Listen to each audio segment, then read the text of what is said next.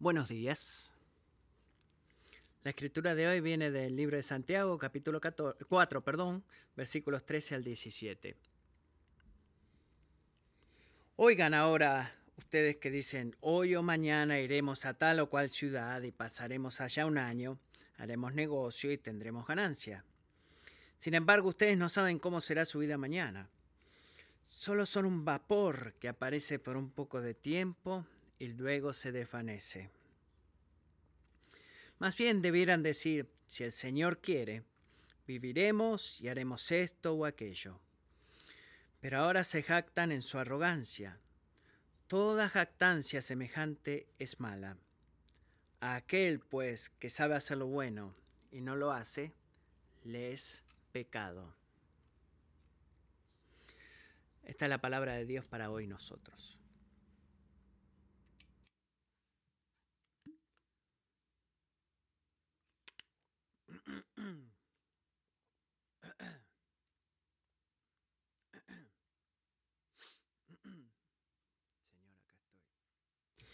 ¿No están agradecidos eh, que esto no es una producción? Es un don, es un don.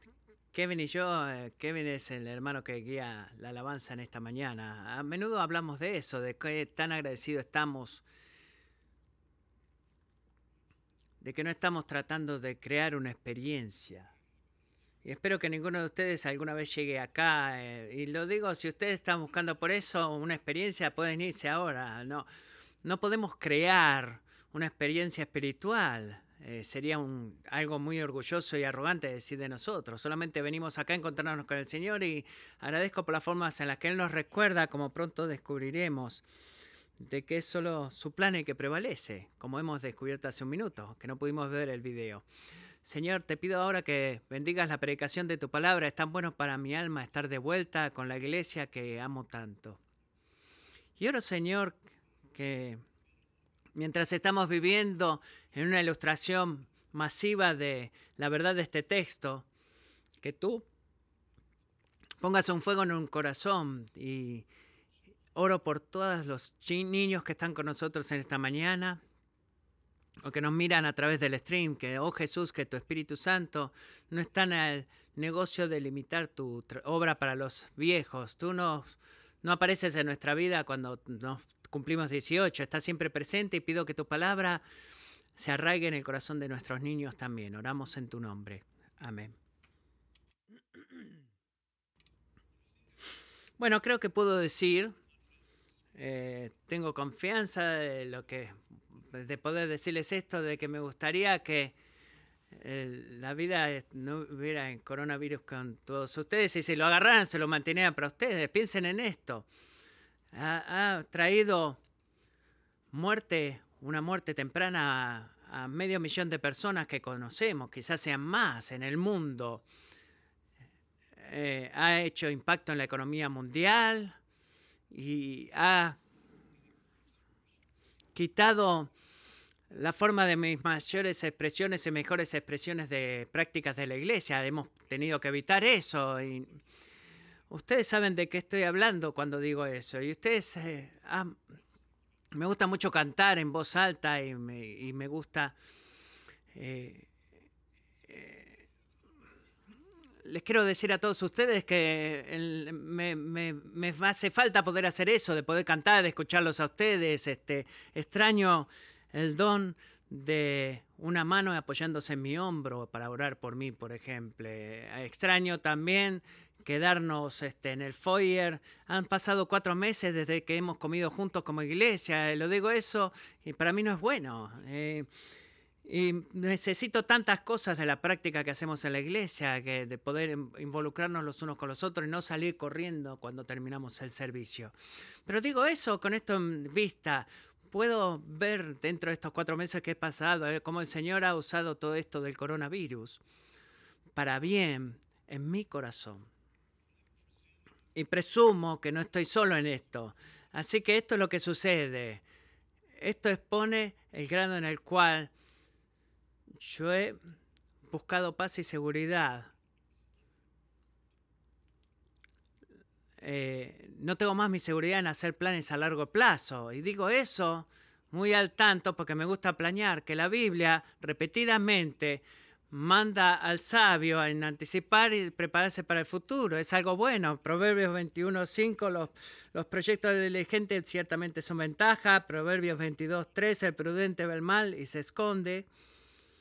Isaías 32.8, pero el noble concibe planes nobles. Así que me gusta planear. Me gusta que Dios dice que eso es bueno y eso hace que me guste más planear.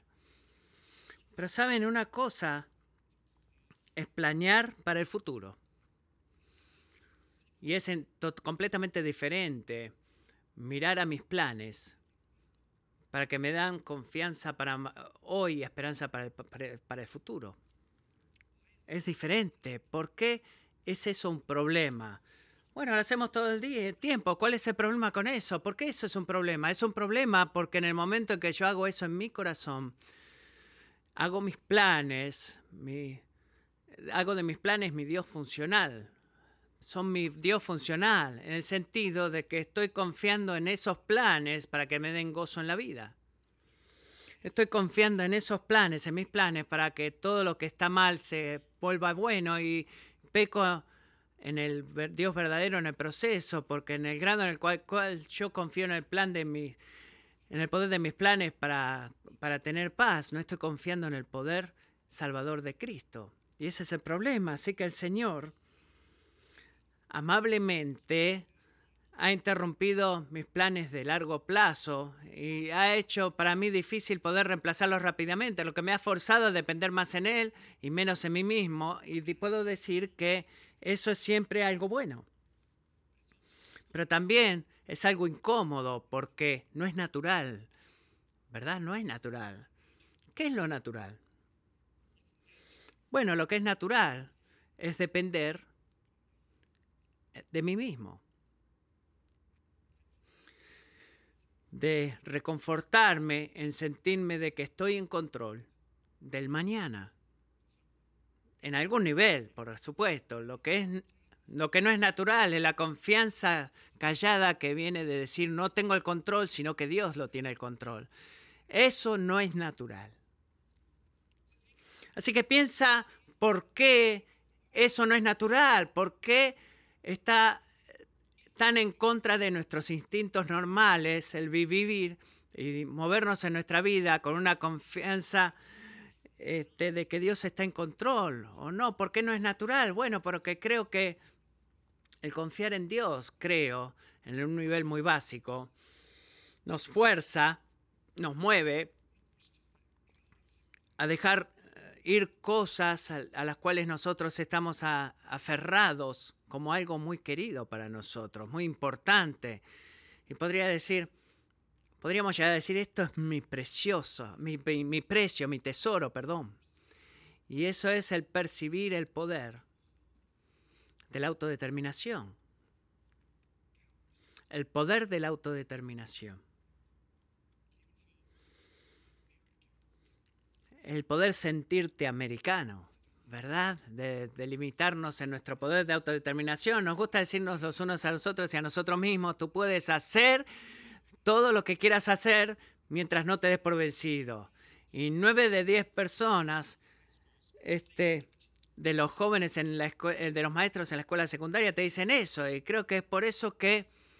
Eh, nos gusta contar la historia de la gente rica que tuvieron que trabajar duro para llegar a lo que llegaron a tener. Y digo eso reconociendo, como la palabra de Dios dice, que la ambición humana puede ser una gran fuerza para bien. Puede ser eso, verdaderamente. Tú debes ser ambicioso, amigo, para usar todos los dones y habilidades que Dios te ha dado para el, bien de tu vecindario y la gloria de Dios, del bien de tu prójimo y la gloria de Dios, perdón. Pero esa ambición te puede meter en problemas también, te puede meter en, una zanja de la cual es difícil salir.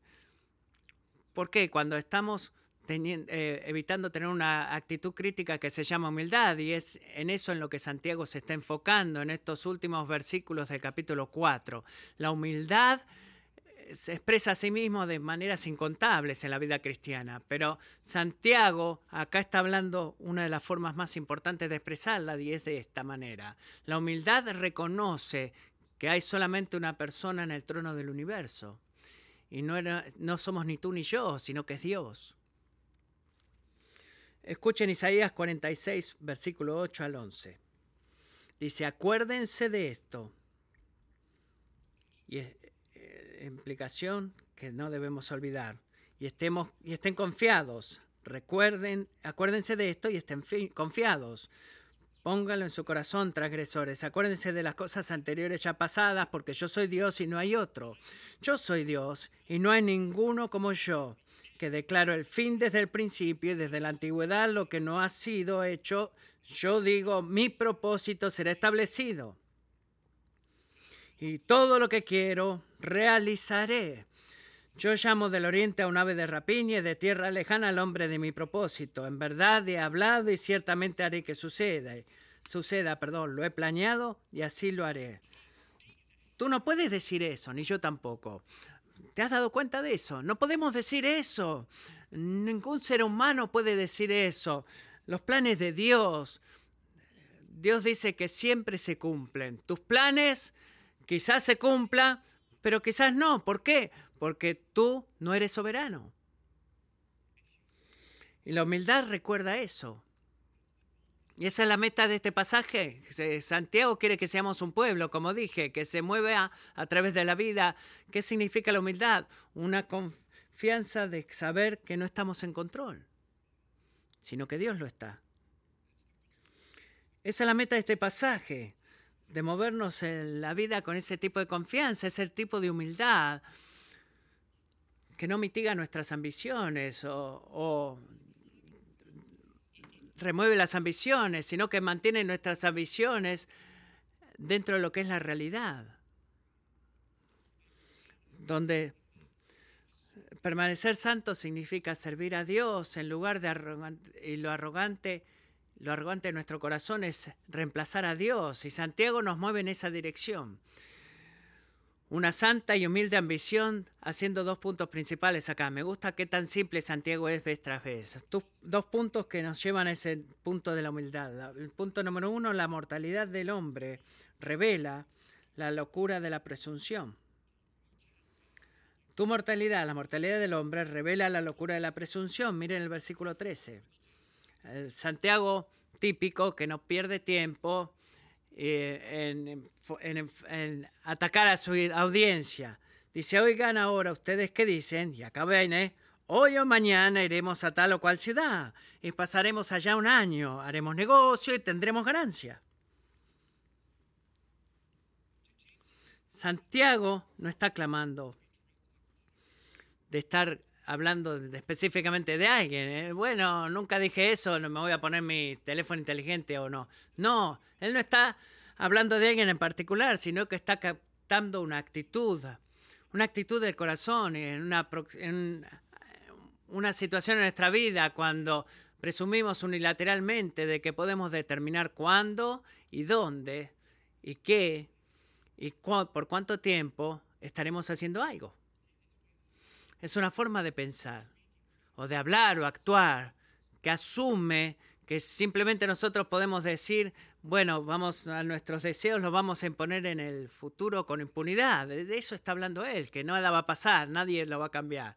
Y yo digo que eso es muy atractivo, el pensamiento ese es muy atractivo, verdaderamente lo es, es por eso que lo hacemos, lo hacemos en el mundo de negocios, cuando describimos nuestros tres años o cinco años o plan de diez años, este, con suprema confidencia en nosotros mismos, eh, cuando mentalmente planeamos nuestra vida para los próximos 10, 15 años y nos enorgullecemos de que tenemos ya planeado todo nuestro futuro y decimos, adivina qué voy a hacer, o podemos hacerlo como padres también, donde implementamos una estrategia de crianza asumiendo de que eso producirá resultados que queremos en nuestros hijos. Lo hacemos en todos lados, incluso en la iglesia.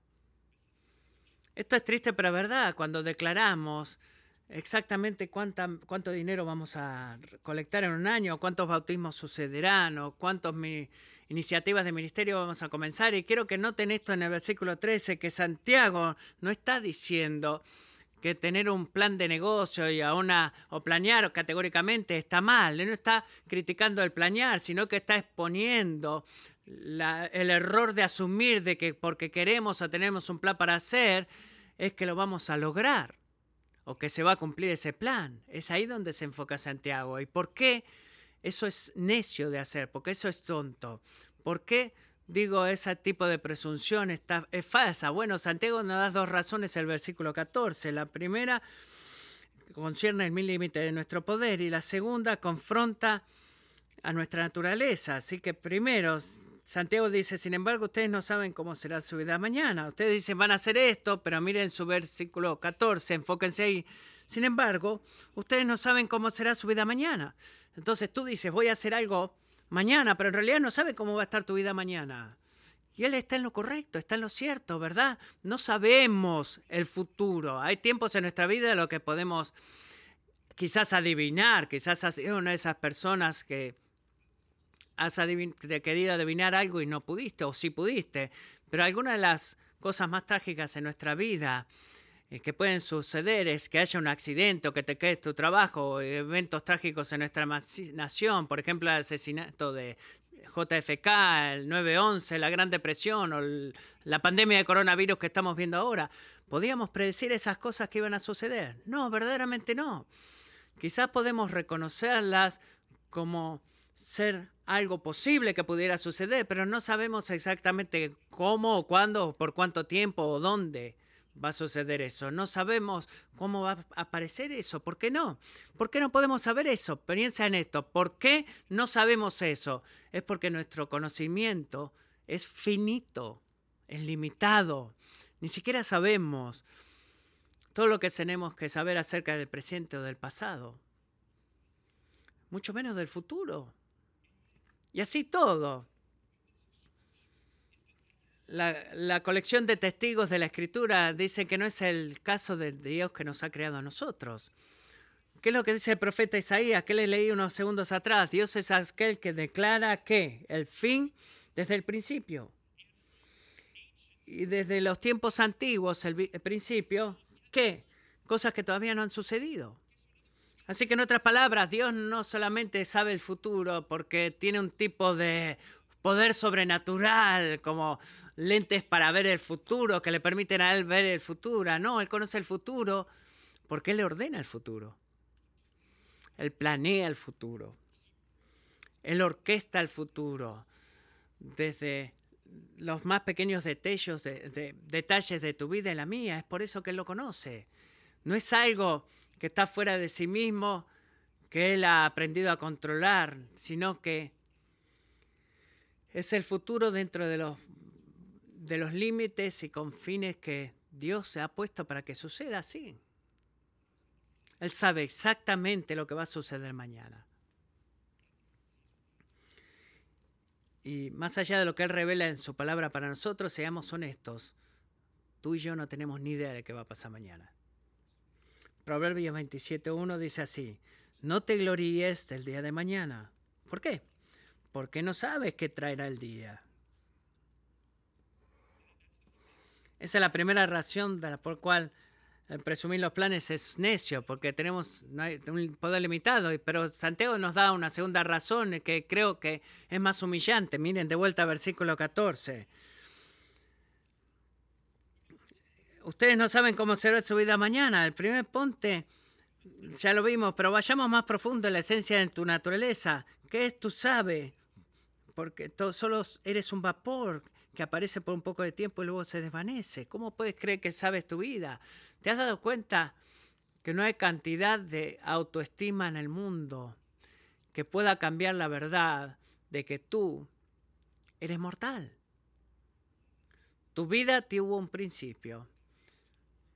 Y a menos que Cristo vuelva antes que tú, eh, durante tu periodo de vida, tu vida terminará un día. Quizás seas un gran hombre de negocios, o un gran atleta, o un gran ingeniero, o un gran padre, o un amigo excepcional, o un gran músico, quizás piensas de ti mismo como, ¿quién soy yo?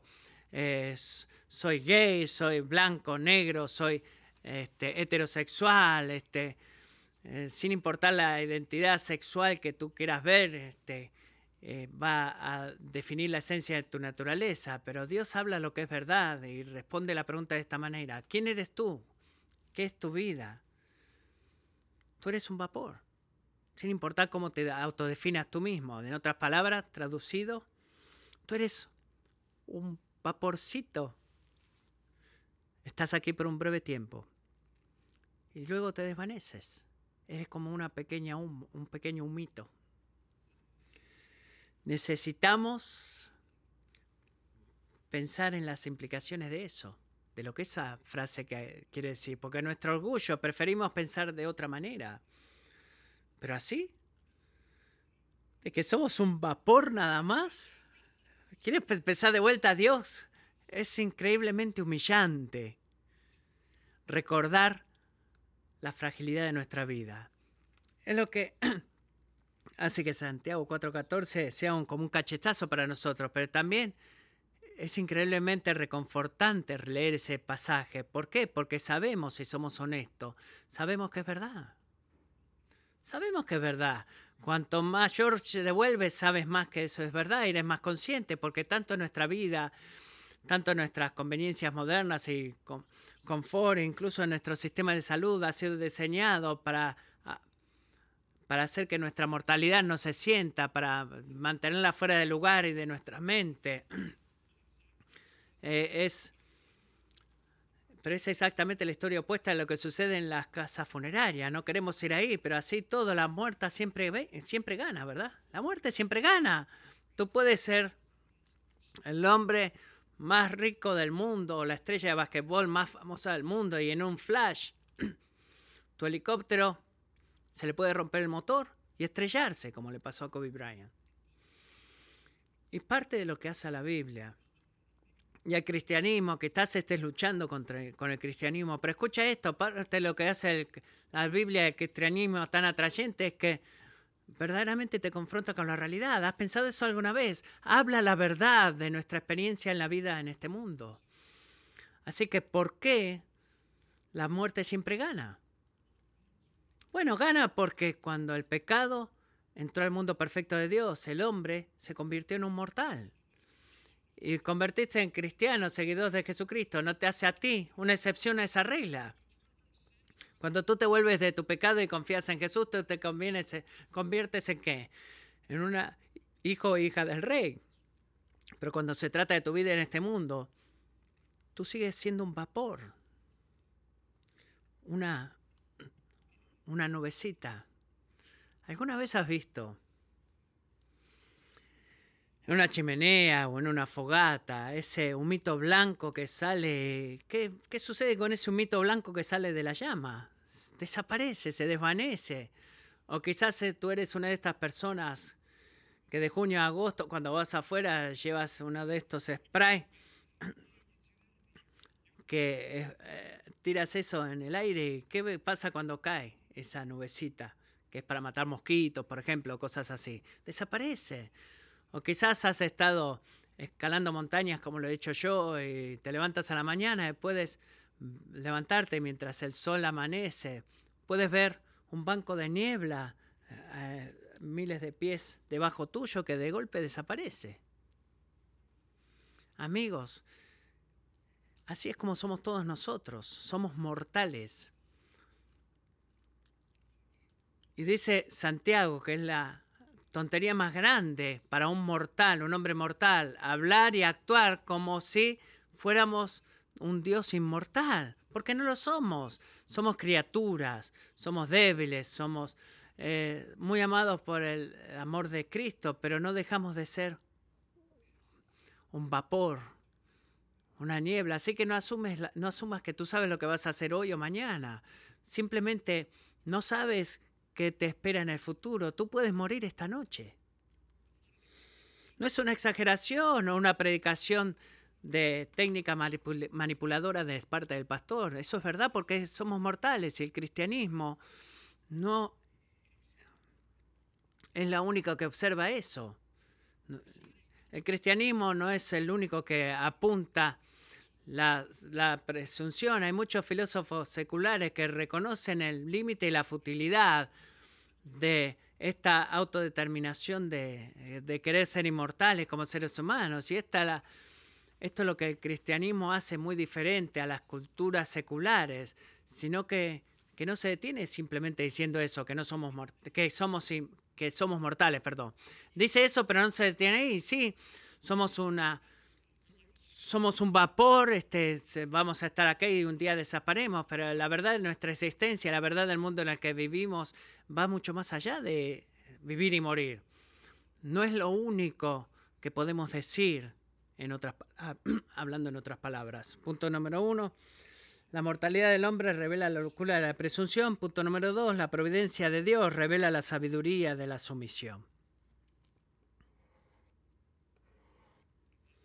Amo como el teólogo Douglas Moon describe la importancia de este segundo punto, de que Santiago no se detiene con el versículo 14, que sería no diferente a lo que un filósofo secular. Douglas Moon dice así, no es suficiente reconocer que la propia vida es incierta y transitoria. Tú no tienes que ser un cristiano para reconocer eso. Lo que estos comerciantes todos nosotros deben considerar es que sus vidas también están en manos de Dios. Piensa en esto. En nuestra arrogancia y presunción, ¿qué tendemos a decir? Tendemos a decir, hoy o mañana haremos a tal lugar y eh, pasaremos un año haciendo negocios y volveremos. ¿Cuál es la humildad de la sabiduría? ¿Qué dice la humildad de la sabiduría? Mira el versículo 15. Más bien, debieran decir, si el Señor quiere, viviremos y haremos esto o aquello. Así que, ¿qué está diciendo Santiago? Es muy importante. Él está diciendo que la verdad de que tú no estás en control no significa que tú vives en un mundo en el cual nadie está en control. Tu vida entera, de comienzo al fin, en cada aspecto de, y cada aspecto del mundo a tu alrededor, pasado, presente y futuro, es firmemente bajo el, soberano control de Dios. Y esa realidad espiritual que gobierna cada materia real en el universo, incluso a ti mismo, es tan claro en el Salmo 93.1. Tú quieres un resumen de este pasaje en tres palabras. Aquí está, Salmo 93.1. El Señor reina. En, en, español dice, el Señor reina. El Señor reina.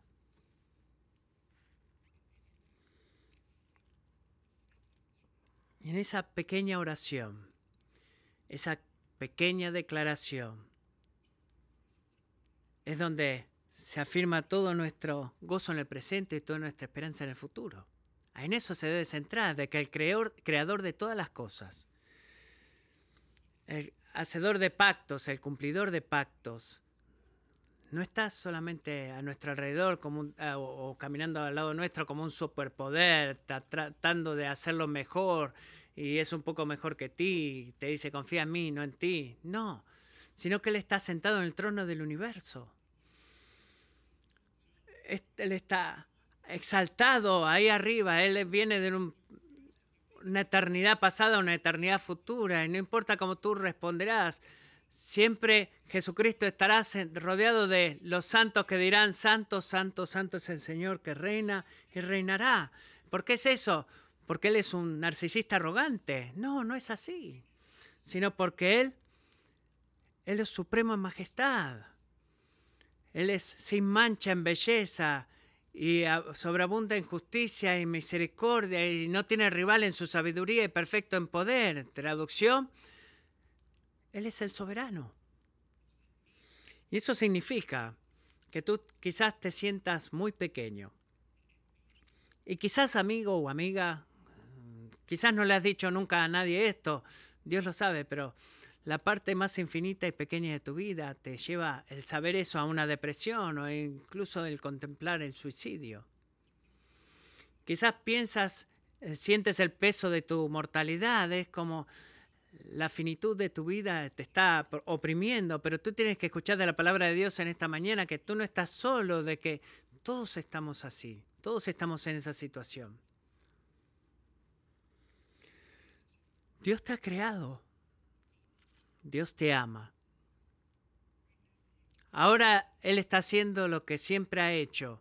Él reina supremamente sobre cada detalle de tu vida reina soberanamente. Y si tú dudas de eso, sí, está bien, dice el predicador, si tú dudas de eso, porque no tienes una categoría en la cual cualquiera pudiera estar en control para nada de lo que sucede en ti o el sufrimiento a tu alrededor, podría ser que tú has reducido el inefable misterio de, de Dios, de que tú Tienes límites en tu entendimiento humano. No entiendes eso. ¿Alguna vez has hecho eso de querer creer que tienes que saber todo, que sabes todo? Verdaderamente no. Eres, tu entendimiento humano es limitado. Si todo lo que hizo Dios tuviera sentido para un hombre finito, ¿qué tipo de Dios sería ese si todo lo que Él hace tuviera sentido para toda persona en este mundo? Sería un Dios hecho por nosotros mismos, hecho a nuestra imagen, un Dios muy parecido a ti. Ciertamente no sería el Dios de la Biblia, ni ciertamente no sería el Dios digno de tu confianza, porque no sería más grande que tú. Pero amigo, Él es más grande que tú.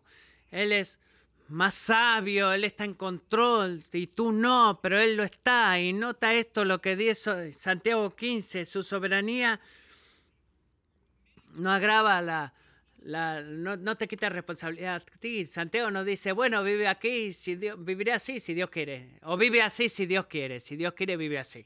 No, no, no. Santiago no está diciendo eso. Santiago eh, no dice que tires tus planes por la ventana, sé lo que va a suceder. Bueno, eh, Dios se orina en mis planes. No, no, esto es de tanta ayuda, versículo 15. La soberanía de Dios está afianzada y se eh, en todas nuestras metas y sueños en el futuro con esta reverente humildad de que reconoce que solamente lo que Dios quiera se va a cumplir, pero no debemos dejar de planear y eso es bueno. Fortalécete en eso. Proverbios 19, 21 dice, muchos son los planes en el corazón del hombre, más el consejo del Señor permanecerá. Así que para aquellos de ustedes que dicen eso no me gusta porque eso no me hace sentir libre, yo te digo esto, Dios te ha creado con una voluntad en el sentido de que tú puedas hacer una realidad de tomar decisiones reales que tengan efecto en nuestro mundo y en nuestro futuro. La Biblia enseña eso. Pero no, Dios no te ha dado el libre albedrío para eh, de una forma absoluta o sin contingencia. No, toda nuestra actividad está sujeta a la voluntad soberana de Dios. Lo que significa dos cosas. Ser humilde y comprenderla. Es humillante porque nos recuerda que Dios es Dios y yo no. Y es reconfortante porque ¿quién entre nosotros, lo siento, pero no veo que alguno de ustedes, a los cuales yo pudiera confiar en esto, puede hacer que todo ah, obre para bien de acuerdo a, la soberanía de tu mente finita. No, así que si tu voluntad fuera suprema, tú deberías estar aterrado de eso, de que tu voluntad fuera la que prevalece. Pero es Dios el que la voluntad de Dios la que prevalece. Él es el supremo y tú deberías estar feliz de eso, porque todos sus propósitos y promesas, incluso el gozo eterno de aquellos que vienen a él en fe y obediencia, ciertamente sucederá. 1 Corintios 2:9 dice, Cosas que ojo no vio, ni oído yo, ni ha entrado al corazón del hombre, son las cosas que Dios ha preparado para los que lo aman. Presente.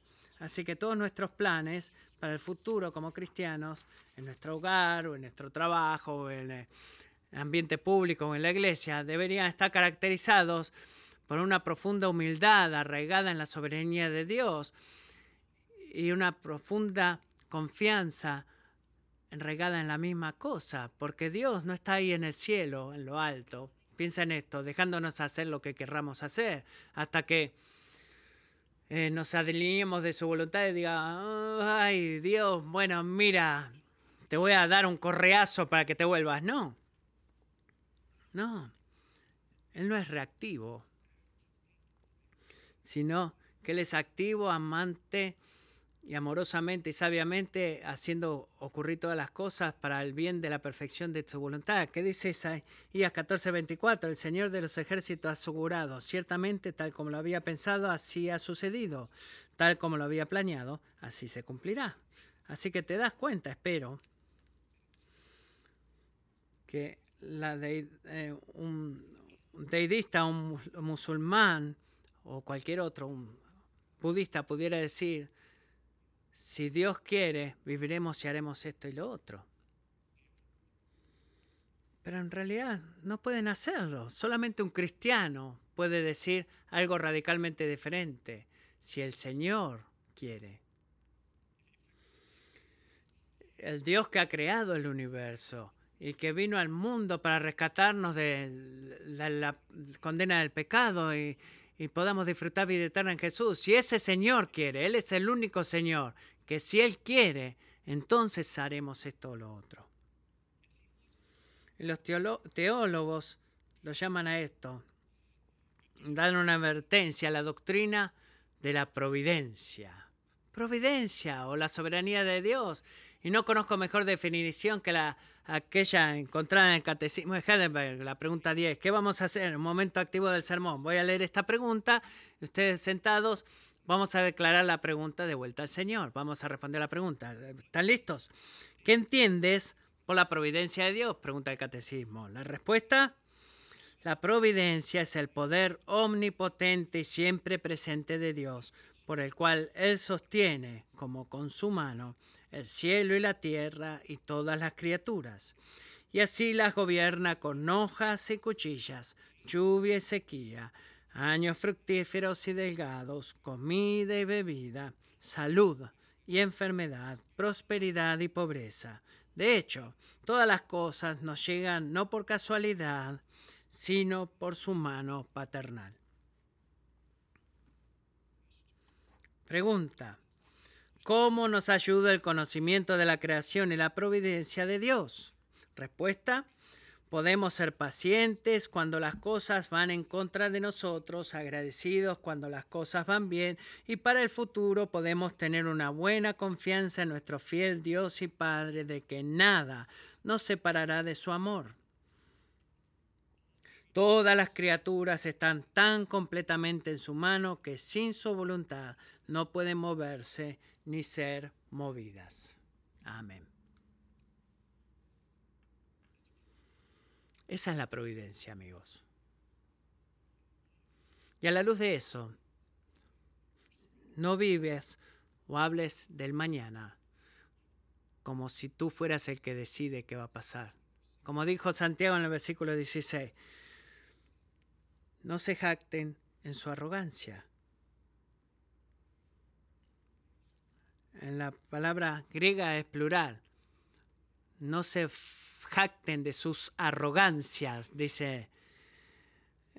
Eh, eres un hombre lleno de arrogancias, dice. No, diga, no hagas eso. ¿Por qué? Porque el pensar, hablar o actuar como si tú fueras soberano o que tu voluntad fuera suprema es rechazar la verdad acerca de Dios. Piénsalo de esta manera, no es solamente que la presunción es necio, bueno, eso es como tonto, no, la presunción es malvado, es un pecado del corazón por el cual nosotros eh, ponemos, eh, hacemos, vemos el universo como que Dios no es el dueño del universo, es un acto de rechazo, la cual rechazamos la, la verdad divina de que Dios es el soberano.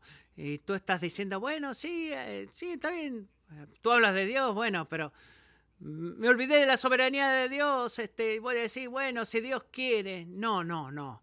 En el grado en el cual no lo hacemos es funcionalmente ateísmo. Si no somos verdaderamente, si no verdaderamente, si verdaderamente no creemos, perdón, en la soberanía de Dios. Por eso que Santiago dice en el versículo de 100, aquel pues que sabe hacer lo bueno y no lo hace, eh, aquel que sabe cómo debemos movernos en la vida, en la confianza de saber que no estamos en control y Dios lo hace, y Dios lo hace, y falla en hacerlo, para esa persona eso es pecado. Así que para ti pensar o actuar o planear con la ausencia de conciencia y humilde sumisión a la providencia de Dios. No es simplemente un error espiritual, sino que es un pecado del cual debemos arrepentirnos. Debemos alejarnos de ese pecado.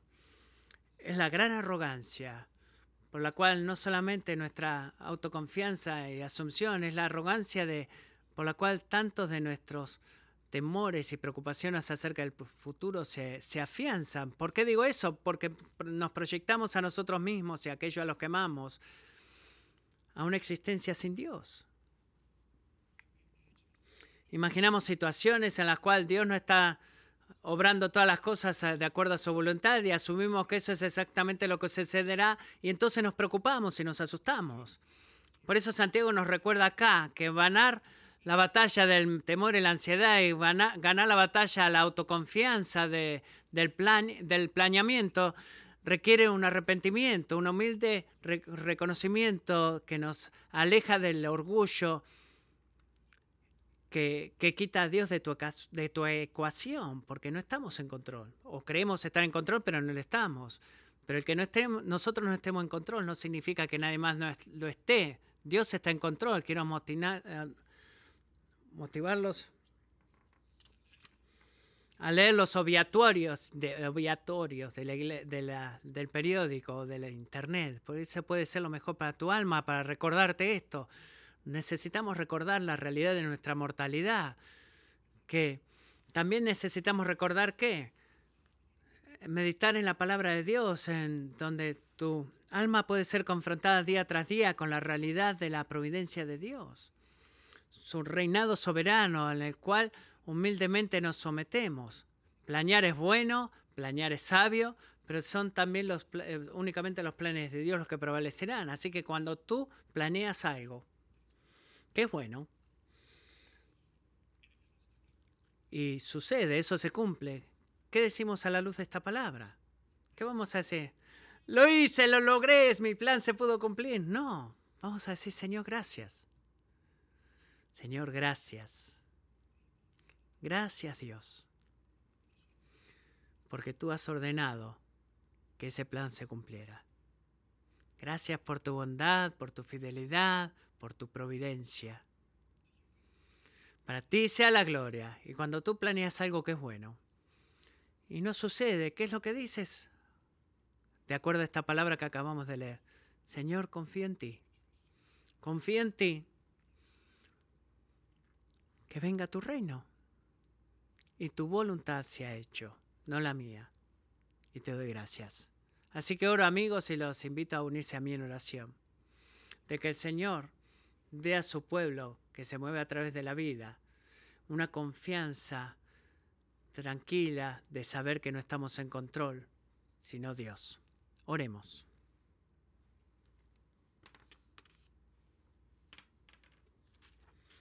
Señor, hay algo hermosamente simple acerca de tu palabra a nosotros en esta mañana.